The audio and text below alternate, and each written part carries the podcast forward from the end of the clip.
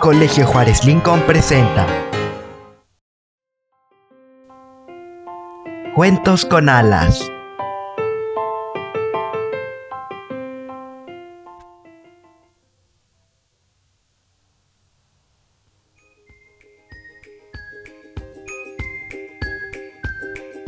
Hola amigos, ¿qué tal? Sean todos muy bienvenidos otra vez a los cuentos con alas. ¿A ti te gusta cuando alguien te ayuda a hacer algo? ¿O alguna vez tú has ayudado a alguien? El día de hoy te voy a contar un cuento.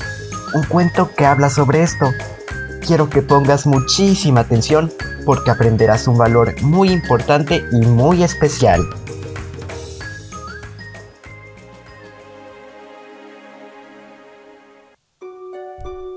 Era una cálida noche de verano como cualquier otra. Sin embargo, un pequeño niño pelirrojo se encontraba afuera, apreciando las estrellas y la luna gigantesca que se encontraba en ese hermoso cielo nocturno. Todo el día se le había pasado ayudando a su padre a recoger la casa y acomodar la ropa que tenía lavada, por lo cual cuando terminó sus deberes, su papá le dio permiso de estar un rato en el gran campo que tenían como patio delantero. El niño se sentó en el fresco pasto y quitándose sus tenis color vino, abrazó sus piernas para así disfrutar de los sonidos nocturnos que había ahí. Oía cómo los grillos tocaban sus instrumentos internos, los búhos cantaban y de poco a poco se avecinaba el espectáculo que más esperaba. ¡Ya va a empezar! pensó el pelirrojo entusiasmado, cuando en la lejanía vio cómo pequeñas luces se empezaban a asomar por sobre el pasto. Sí, eran las luciérnagas que todas las noches veraniegas se posaban en su campo. El niño, junto a ellas, jugaba a atraparlas entre sus manos con delicadeza, haciendo que ese pequeño cuenco que había se iluminara con ayuda de esos bichitos voladores. Él imaginaba que era como si tuviera magia en sus manos. Y esa noche no fue la excepción. Como si los animalitos supieran que su amigo humano ya estaba ahí, lo empezaron a rodear. Él veía feliz cómo se posaban en su cuerpo e igual que todas las noches, se dedicó a mantener un puñito de ellas en su mano, con cuidado para segundos después dejarlas escapar. Las veía de cerca tratando de analizar e imaginando de dónde salía toda esa brillante luz que tenían dentro del foquito al final de sus cuerpos. Cuando se cansó de solo observarlas, se paró rápidamente para enseguida empezar a saltar, correr y perseguir de un lado a otro a los bichitos, como si de atrapadas se tratase. Ya cansado, mientras aún se reía por los juegos que había tenido con sus pequeñas amigas, se sentó de nuevo en el pasto, cruzando sus piernas, ya estando más cómodo, miró hacia el cielo estrellado, imaginando que las luciérnagas eran como las estrellas de la tierra. Tan metido estaba en sus pensamientos que hasta que oyó un pequeño grito lo hizo volver al presente. Su cabeza giró hacia atrás en dirección a su casa para toparse con la silueta de su papá a lo lejos.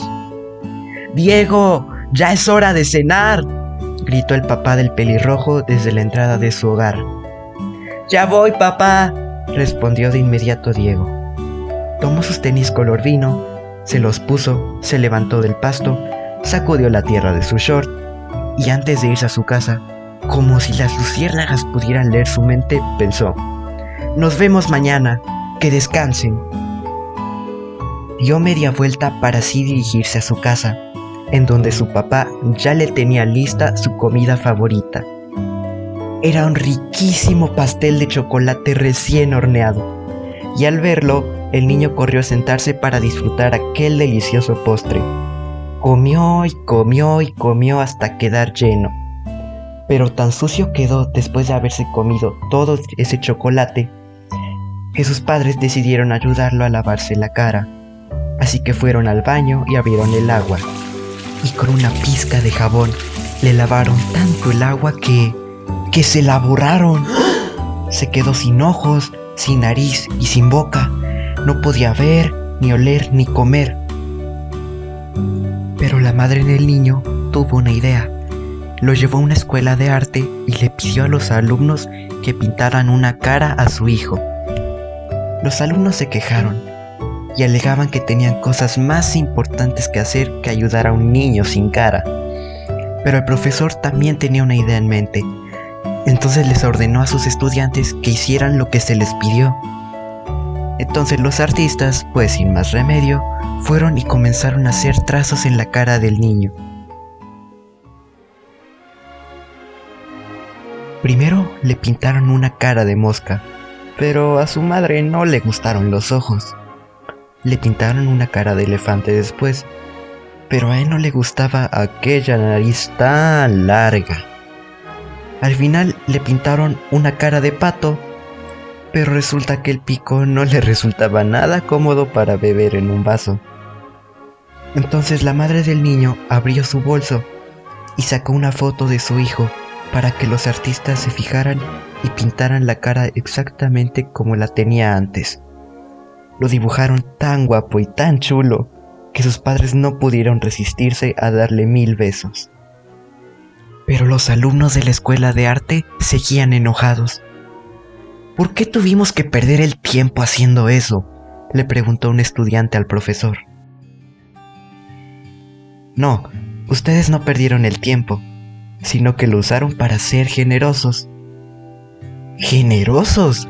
¿Y eso con qué se come? No, la generosidad significa hacer el bien sin mirar a quién, aun cuando tú no recibas nada a cambio, les explicó el profesor a sus alumnos. Ustedes fueron generosos porque ayudaron a ese niño y les devolvieron la felicidad a él y a su familia, y eso es una de las mejores cosas que existen.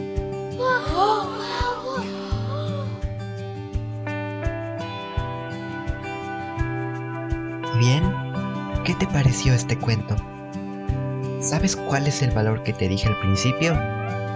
Es la generosidad.